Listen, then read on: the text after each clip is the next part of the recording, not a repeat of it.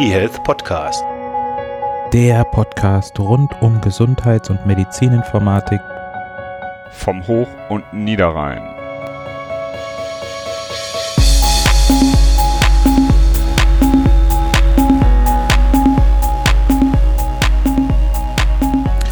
Hallo und herzlich willkommen zur 107. Folge des eHealth Podcastes. Wir bewegen uns so langsam aus dem Urlaub raus. Es wird draußen etwas ungemütlicher und ja, deswegen nehmen wir uns umso mehr Zeit für die Podcasts. Wir werden jetzt zwei Podcasts in kurzer Folge hintereinander bringen. Den Grund wird uns Christian nennen. Hallo Christian.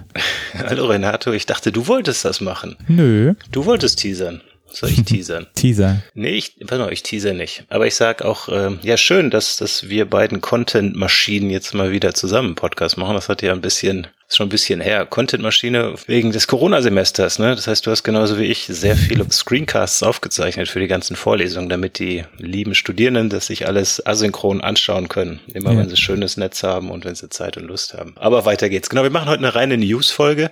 Ach komm, was soll's, ich teaser. Ich habe den Bundesdatenschutzbeauftragten angeschrieben, den Professor Kelber, nachdem der ja auf Twitter sehr aktiv ist und dort viel über das Patientendatenschutzgesetz geschrieben hat und auch Kritik geäußert hat, habe ich einfach mal angefragt, ob er uns nicht ein kleines Interview dazu geben möchte. Und das zeichnen wir am Donnerstag auf. Jetzt gerade heute ist, was ist heute Montag, ne? Da siehst du schon, wie durch ich bin. Montagabend, genau. Und wir machen heute eine Newsfolge. Es wird um Kim gehen, es wird um Konnektorenzulassung gehen, es wird um Corona gehen, um KVNO-Sessions zur EPA, es wird um ein Video-Fail gehen, ähm, freue ich mich schon drauf. Es wird um Software gehen, die nicht Nebenwirkungen reduziert und um dann crazy neue Sachen von Amazon und von dem Herrn Musk, Musk, nämlich ein Hirn-Smartphone. Genau. Das war Denglisch. ein bunter Strauß. Wer, wer fängt denn jetzt an? Ich fange an, oder? Genau, du fängst an mit Kim. Mit Kim, genau. Kim äh, heißt sie er jetzt. Früher hieß sie er Komle, also Com-L-E. Hatten wir auch schon mal. Das war die Abkürzung für den typisch deutschen Namen Kommunikation zwischen Leistungserbringern. Genau, wir haben es damals schon kurz angesprochen, das sind jetzt ja nur News, von daher werde ich das jetzt auch nur kurz machen. Also die Kommunikation zwischen Leistungserbringern wird jetzt Kommunikation im Medizinwesen KIM, weil wohl viele nicht wussten, was Leistungserbringer sind, wenn man nicht aus der Branche kommt und Kim klingt natürlich auch schöner als Komle oder Com-LE. Und das ist im Prinzip eine Anwendung der Telematik-Infrastruktur, wieder so ein schönes deutsches Wort. Und eigentlich ist das technisch gesehen jetzt gar nicht so der wahnsinnig große Wurf. Das hätte man technisch auch schon vor zehn Jahren machen können. Im Prinzip ist das eine sichere E-Mail mit einem Verzeichnisdienst. Und Verzeichnisdienst könnt ihr euch so vorstellen wie eine Art ja, halböffentliches Adressbuch, wo dann eben die öffentlichen Schlüsseln von Leistungserbringern eingetragen sind. Das heißt, als Ärztin, Arzt, Psychotherapeutin, Psychotherapeut kann man sagen, ich möchte jetzt an den und den eine Mail schicken, dann wird in dem Verzeichnisdienst nachgeschaut, die E-Mail, die man dann schickt, von mir aus mit Anhang, wird mit dem öffentlichen Schlüssel verschlüsselt und dann ist sichergestellt, dass die wirklich an diese Person geht und auch nur diese Person das lesen kann. Also im Prinzip ist das eine sicher verschlüsselte E-Mail an Leute, die eben dort mitmachen, also Leistungserbringer. Und die soll jetzt bald starten auf der TI, irgendwann im Herbst und dann können alle Leute, die dort mitmachen, E-Mails verschicken. Die dürfen maximal 25 Megabyte groß sein. Und ja, Prinzip ist es E-Mail, also mit Standardtechnik und klassisches Public-Private Key-Verfahren. Was meinst du? Ist nicht neu, ist nicht sexy, aber. Ja, ja, ich hatte ja mal mit Jens Naumann über das Thema ComLE ja. und KV Connect schon gesprochen und genau. ja, so, so, so dolle neu ist es nicht. Und vor allem, wenn man jetzt vor dem Hintergrund der Telematik-Infrastruktur in der digitalen Patientenakte sich das Ganze überlegt, dann ja, denkt man eher, oh, gähn in einigen Bereichen Standard und jetzt sind wir froh, dass es dort auch angekommen ist und hoffen, dass es sich etabliert. Komle heißt Kim, Reider heißt Twix und die die TI-Konnektoren heißen jetzt eHealth-Konnektoren. Das Ganze macht ein Update, besser gesagt ein Upgrade Und zwar ist dieselbe Hardware jetzt mit neuer Software zu neuen Funktionalitäten fähig. Ja, wir kennen ja alle schon die TI-Konnektoren, die bisher den Stammdatenabgleich gemacht haben und mit einem Software-Update werden die jetzt zu E-Health-Konnektoren, können dann Aber sowas das sind weiter diese Steinzeit-Konnektoren, oder? Da, da kommst du gleich nochmal zu. Genau, genau, da kommen wir noch dazu.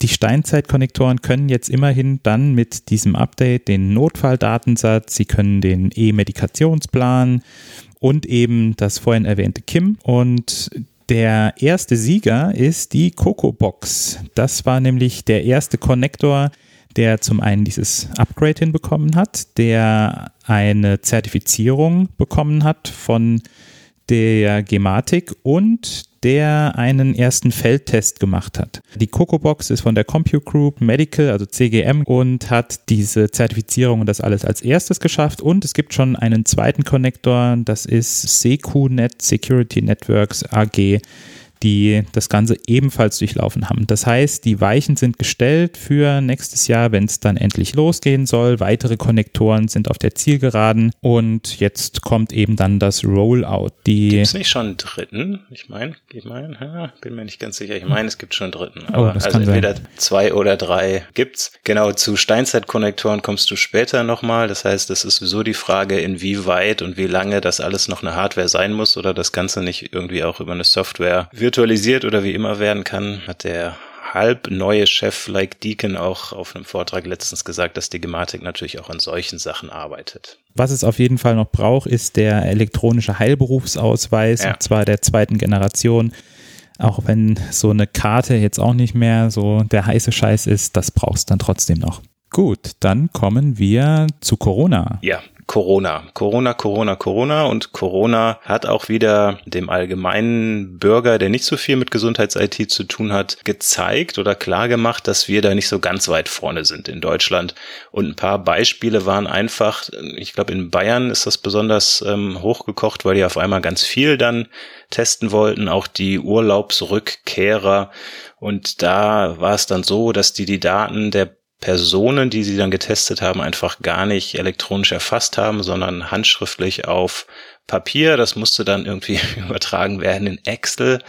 Tabellen. Dann war es so, dass es auch eine Verzögerung gab, weil die Labore nicht elektronisch angeschlossen waren. Dabei ist es ja gerade bei diesen Tests extrem wichtig, dass die schnell durchgeführt und dann auch schnell Maßnahmen ergriffen werden, also die Leute dann schnell in Quarantäne gehen. Das heißt, da hätten wir mit IT vermutlich auch wieder durchaus den Prozess optimieren können. Das nächste ist, das wird den meisten nicht so ganz klar sein, im Moment laufen ja überall wahnsinnig viele Studien, die Daten dann analysieren von Gesunden, von Kranken und so weiter. Also das heißt einfach, um Corona oder das Virus besser zu verstehen. Und da ist es ja so, dass dann es geschickt ist, wenn man die Daten einrichtungs- und auch länderübergreifend irgendwie auswerten kann. Also wir auch Daten aus England bekommen können, aus anderen europäischen Ländern. Und was bräuchte man dafür, damit das alles funktioniert? Wir bräuchten internationale Standards, die überall laufen, die überall funktionieren, nicht nur im Labor, sondern auch sonst, dass man nicht nur Diagnosen vielleicht leicht vergleichen kann, sondern noch andere Sachen in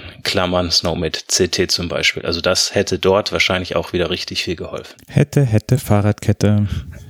Renate, du, du bist heute für die intellektuellen Einwürfe hier zuständig. Ich merke das schon. Dann mach du mal weiter mit den Corona-App-Nutzerzahlen, oder? Ich glaube, das ist jetzt dran. Genau, wenn wir schon mal bei Corona sind, dann dürfen wir natürlich die Corona-App nicht außen vor lassen.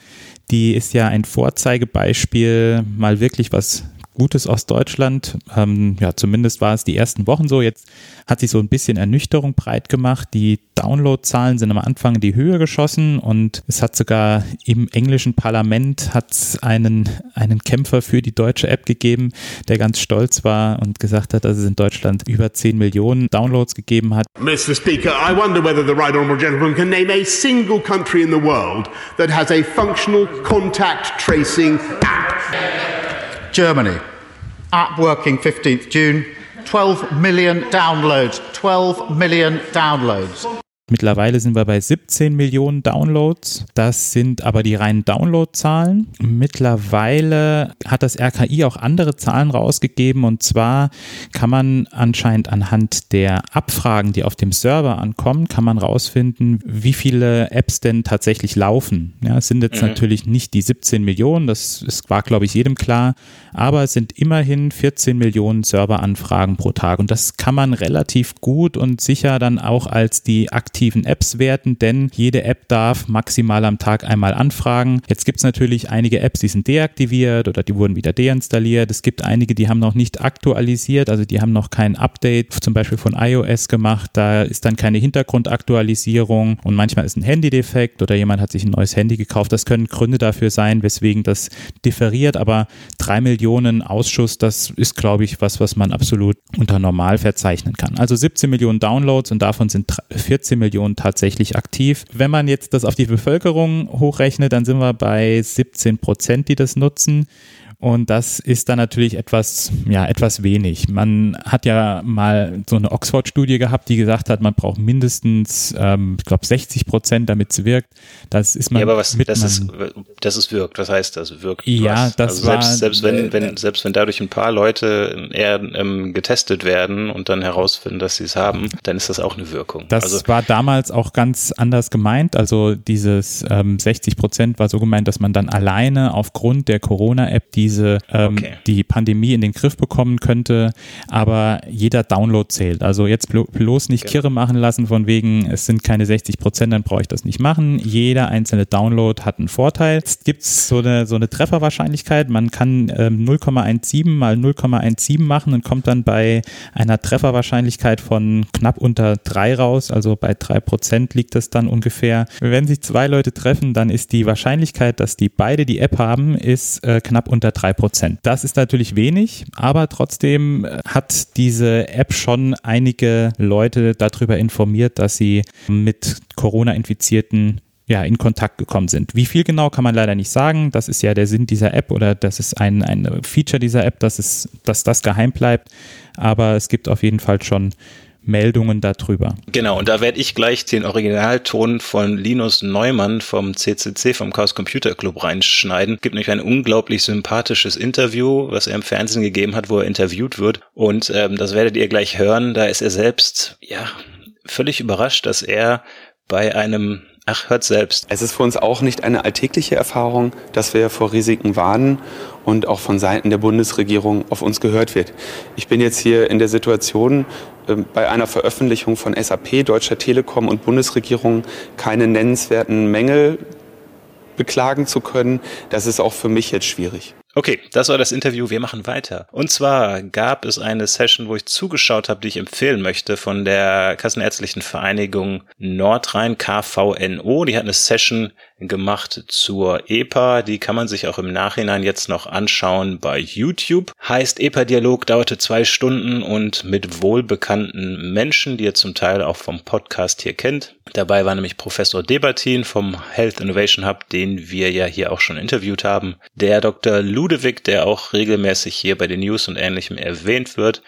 Dann die beiden Dr. Philips, nämlich Dr. Philipp Stachwitz und Dr. Philipp Kircher, auch beide vom Health Innovation Hub, die einmal berichten zur EPA aus ärztlicher Sicht, also ist das sinnvoll oder ist das nicht sinnvoll, und auch aus Rechts- und Haftungsfragen. Also der Philipp Kirchner hat das eher von juristischer Seite betrachtet. Und dann war noch ein Herr Buna von der Gematik dabei. Hat mir auch gut gefallen. Der ist Produktmanager für die EPA und hat das Ganze dann unter technischen und funktionellen ähm, Aspekten nochmal vorgestellt. Und wenn man mitreden möchte zur EPA, nicht nur zum Thema Datenschutz, sondern auch sonst und mal zwei Stunden Zeit hat, dann kann man sich das gut angucken. Beziehungsweise es gibt, kenne gar nicht so viele, bei YouTube unten auch dieses Zahnrad und dann kannst du draufklicken und kannst das Video schneller anschauen. Und ich schaue mir solche Sachen nur noch in zweifacher Geschwindigkeit an. Das geht, da kannst du nebenbei nicht viel machen, aber dann zwei Stunden EPA-Dialog in einer Stunde, das ist schon gut. Muss man halt aufpassen. Die Links packen wir natürlich da auch wieder in die Show Notes. Genau, so ich gucke auf unseren Agenda, bin ich schon wieder dran. Es gibt ein YouTube-Video, das ist so auf Twitter getrendet in meiner Gesundheitsmedizin-Informatik-IT-Bubble. Und zwar Ich habe am Anfang, war ich mir nicht sicher, ob das jetzt dann ernst gemeint ist oder nicht. Und zwar ist es vermutlich ein, ein Klinikum, ein Krankenhaus, das Epic eingeführt hat. Und die haben dann so ein bisschen weiß nicht, im vorauseilenden Gehorsam oder sowas, eine vorauseilende Entschuldigung gemacht, was alles eventuell schieflaufen wird. Und dann sieht man halt so einen Typen in hellblauem Hemd, der, der hat einen Rechner auf so einem mobilen Visitenwagen und den schiebt er da rum ins Krankenhaus rein und läuft dann rum und sagt, ja, das, ich bin der neue Mitarbeiter, ich heiße Epic. Das heißt, da wird das Produkt, die Software personifiziert als dieser Mensch. Und er sagt dann auch, wenn ihr Epic bedient, dann guckt bitte nicht so unfreundlich und achtet auf eure Körperhaltung, weil es, was sollen die Patienten Sens von Epic denken. Und auch da schneide ich einfach wieder einen kleinen O-Ton rein. Say hello to our newest colleague, Epic. Hi, hey, Epic. Hey, we've been waiting for you, my friend. Good to be here. All of us might be tempted to say things about Epic we would never say about a human colleague. Oh, this stupid system isn't working. I don't know what's wrong with it. This is ridiculous. How do they expect us to work with this? Whoa! All that moaning and negativity is giving our patients a bad impression. Ja, und ihr seht, also das, das zeigt schon, das sind manchmal sonderbare Blüten, die dann auch so eine IT im Gesundheitswesen irgendwie treibt. Naja, so. Dann komme ich wieder. Es gibt ja einige Podcasts, die bringen immer so eine positive Nachricht, weil sie sonst immer nur so negative Nachrichten bringen. Wir bringen immer ganz viele positive Nachrichten und wie toll doch, Machen wir das? wie toll doch die IT ist und wie gut ja Computer im Gesundheitswesen sind. Und jetzt muss man das Ganze auch mal, muss ich, muss ich die negative Nachricht bringen. Also ich weiß gar nicht, ob sich da die Eigen, Eigenwahrnehmung mit der Außenwahrnehmung deckt. Also, aber mach mal weiter, ja.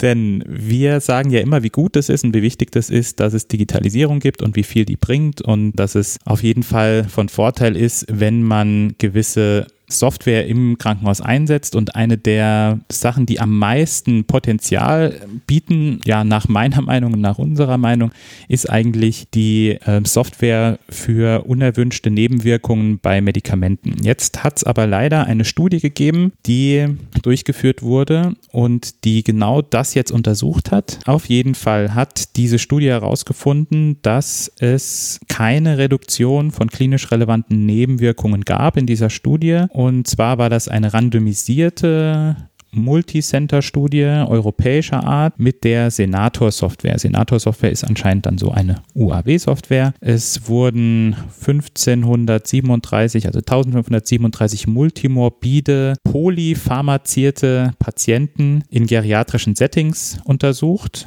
beziehungsweise äh, mit eingeschlossen, multimorbid, also viele Krankheiten, viele Medikamente und alte Patienten. Es gab eine Randomisierung, eine Blockrandomisierung nach Standort und Aufnahmediagnose und es wurde eine Empfehlung an den Arzt gegeben. Der musste diese Sache nicht umsetzen, sondern es wurde einfach eine Empfehlung gegeben. So ist das ja bei solcher Software, die kann ja keine Entscheidungen treffen, sondern sie gibt Empfehlungen an den Arzt und er entscheidet, ob er das macht. Das ist dann nachher auch noch ein, ja, ein Punkt der Studie, wo es äh, wahrscheinlich gehakt hat. Dann wurden Endpunkte definiert. Primärer Endpunkt waren wahrscheinliche oder sichere klinisch manifeste unerwünschte Arzneimittelereignisse innerhalb von 14 Tagen. Das war der primäre Endpunkt und dann gab es noch weitere weitere Endpunkte, sowas wie erneute Klinikeinweisungen, Inanspruchnahme der Gesundheitsversorgung und gesundheitsbezogene Lebensqualität. Und steht da drin, wer den primären Endpunkt, wer hat das bewertet? Der behandelnde Arzt selbst, also er hat entschieden und das nachher bewertet oder hat das ein anderer? Das habe ich leider, das habe ich okay. leider nicht, nicht mehr auf dem Schirm, wer das genau war. Auf jeden Fall ist in allen Endpunkten, also es gab primäre, sekundäre und tertiäre Endpunkte, gab es keine signifikanten Änderungen durch die Anwendung der Software. Jetzt kann man natürlich sagen, okay, es wurde nicht fein genug gemessen, die Zahl war zu klein, sodass man da vielleicht keine Signifikanz herstellt herstellen konnte, aber normalerweise sollte ja solche Software sich schon ja enorm auswirken. Eine Sache, die genannt wurde, woran es hätte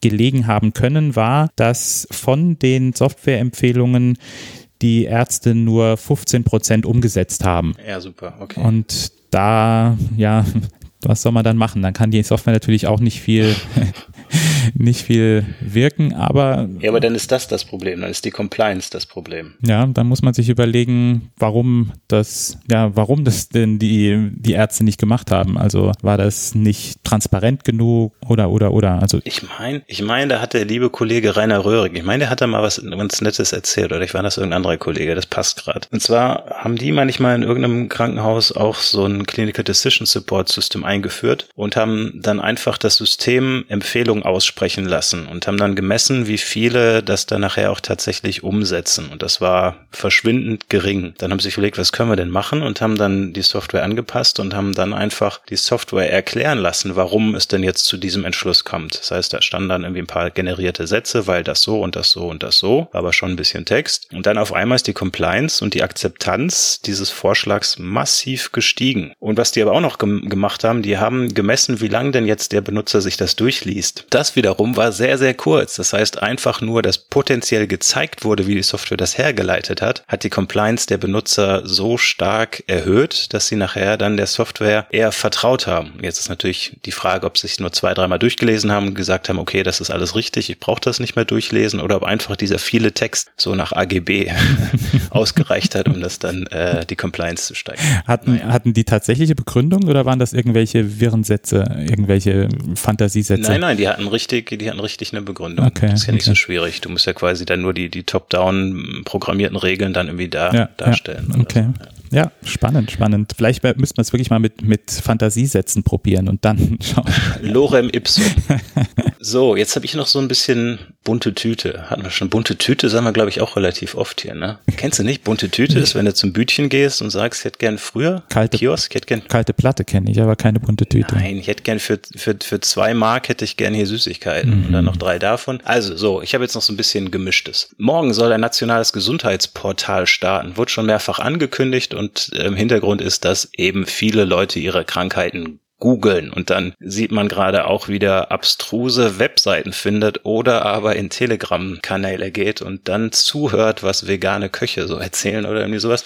Deswegen soll es ein Portal geben, das gesicherte Informationen bietet und das soll dieses nationale Gesundheitsportal werden. Dort ist dann wohl das IQWIG, also Institut für Qualität und Wirtschaftlichkeit im Gesundheitswesen, federführend. Ich meine, die Bertelsmänner machen da irgendwie auch mit und das soll ab morgen testweise starten. Webseite selbst, die URL habe ich nicht gefunden. Weiter geht's. Dann bringe ich jetzt noch die Auflösung, was das mit den Steizer Konnektoren ja. auf sich hatte. Das hatte ich ja noch gar nicht gesagt. Und zwar gab es eine Stellungnahme der Kassenärztlichen Vereinigung Hessen und Überschrift Schluss mit lustig und die Kassenärztliche Vereinigung Hessen lehnt die Digitalisierung per Steinzeit-Konnektor ab. Und dann kommen einige ja sehr kritische Wörter und einige kritische Sätze zum Thema Gematik und wie das alles gelaufen ist und dass man sich da nicht mehr guten Gewissens hinten dran stellen kann. Ich merke, ich bin heute der, der immer das Wasser in den Wein kippt. Zuerst mit der. Immer, auch sonst. Ja, okay. Komme ich mit klar. Auch so. ähm, es wird bemängelt, dass die Kommunikation Kommunikation schlecht ist. Es wird bemängelt, also die Kommunikation mit der Gematik ist schlecht. Es wird bemängelt, dass es jetzt dieses KIM-Update gibt und absehbar danach wieder Probleme auftauchen werden. Dann ähm, gab es ja vor einiger Zeit schon diese Auswahl der Konnektoren. Auch da gibt es immer noch Probleme, die noch nicht behoben sind, sodass Konnektoren immer noch nicht laufen. Und das in der Gesamtschau eben jetzt einfach, dass das nicht mehr tolerierbar ist. Genau, das Maß ist voll. Ich habe jetzt da aus diesem Text keine Konsequenzen herausgelesen, aber da wird sich bestimmt noch das ein oder andere regen, nehme ich an. Okay, das heißt, du hast jetzt den Wein verwässert und ich mache jetzt wieder aus Wasser Wein. Jesus spricht zu mir. Ich werde gleich ein bisschen über den See laufen. Also News noch von unseren amerikanischen Großkonzernen Amazon. Die haben jetzt nämlich ein, ist auch eHealth, die haben ein neues Tracking-Device angekündigt oder auch schon auf den Markt gebracht. Das soll neben Bewegungs- und Körperdaten, was ja die Geräte sowieso alles machen, die haben ja Beschleunigungssensoren drin, die haben Lagesensoren drin und ganz viele andere Sachen sollen das Gerät jetzt dann eben nicht nur Körpertemperatur und Schlaf, sondern auch die Stimme analysieren. Das heißt, dort ist ein Mikrofon drin und wenn man eine Bluetooth-Verbindung zum Smartphone hat, dann analysiert das Gerät, ob man selbst gerade gut, in guter Laune ist oder nicht. Und es soll auch vorschlagen, wie andere dich dann wahrnehmen. Also wenn du viel mopperig bist und rummeckerst oder auch Wein verwässerst, ne, dann sagt das Gerät, Achtung, Renate, du kommst gerade nicht so richtig gut rüber. Mhm. So, und auch noch, wobei ich keine Ahnung hat, was das jetzt dann mit dem äh, Device selbst zu tun haben soll, aber äh, Amazon hat die Idee, dass man selbst von sich ein Foto macht in Unterwäsche, ein Selfie und dann bestimmt Amazon über die App, bestimmt dann den Körperfettanteil. Also, das heißt, demnächst weiß Amazon, wenn man das trägt, und dann wird es mir langsam doch ein bisschen übel, wie die anderen Leute denken von dir. Wie ich in Unterhose aus, wie ich in Unterhose aussehe. Und die wissen, wie du in Unterhose aussiehst. Von daher, also ich weiß gar nicht, ob Amazon das will, also mich in Unterhose sehen, aber okay, das ist das Halo, also das neue Device von denen. Hat auch selbst gar kein, ähm, gar kein Display, wenn ich das richtig gesehen habe. Dann machen wir weiter mit Elon Musk. Also zwischen Genie und Wahnsinn, da fällt mir direkt er ein. Und der hat jetzt, nachdem er den, den ähm, Raketenstart und so weiter das erfolgreich abgeschlossen hat, hat er die nächste Idee. Hat er auch schon immer mal wieder drüber was berichtet, nämlich Neuralink. Das ist ein Hirnimplantat, zuerst für Querschnittsgelähmte gedacht und die Idee ist einfach, dass man dann mit dem Hirnimplantat, also nicht über Umwege mit Fingern oder Sprache oder, oder Augen oder sowas dann mit, mit Geräten kommuniziert, sondern direkt ein Hirnmaschine-Chip im Hirn hat. Und die, die große Idee dahinter ist, dass also dann der Mensch, oh Gott, jetzt wird's echt grauselig, ich hier gerade Gänsehaut, der Mensch mit einem Gehirnchip so eine Art Symbiose mit, mit einer Art kollektiver Superintelligenz eingeht.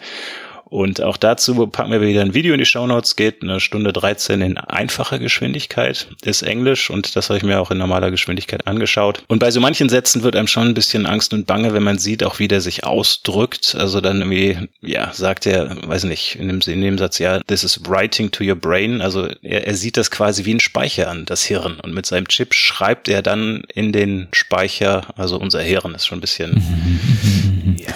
Transhumanistisch ist das. Transhumanistisch. Und so und jetzt, jetzt pass mal auf, jetzt hau ich noch so richtig populistisches raus. Während Amazon ähm, sich also dafür bezahlen lässt, über ein permanent getragenes Armband uns durchzuanalysieren und Teslas Elon Musk die Information dann direkt aus unserem Hirn saugt, diskutieren wir in Deutschland über die Telematik-Infrastruktur und Steinzeit-Konnektoren. Bam. Denk mal drüber nach. Bin ich mal gespannt, wie du das wieder mit dem Herrn Kelber diskutierst. ja, bin ich auch. Ich bin auch schon gespannt. Na gut, ja, waren viele News. Ich erinnere mich noch vor fünf Jahren, vier Jahren, also am Anfang des Podcasts, da haben wir jegliche kleine Studie rausgezogen aus dem E-Health-Bereich, um wieder eine News zu haben. Und jetzt Wahnsinn, was da passiert, überall. Ne? Also hm. schon krass. Ja, ja, ja. Da, Gut. Wir kommen nicht zu Rande. Wir könnten jeden Tag eine Newsfolge bringen eigentlich, aber wir haben ja, keine aber Zeit. Machen wir nicht. Wir sind ja Content-Maschinen. genau. Bleibt gesund, macht's gut und ähm, ja, bis bald. Bis dann. Tschüss. eHealth Podcast. Der Podcast rund um Gesundheits- und Medizininformatik vom Hoch- und Niederrhein.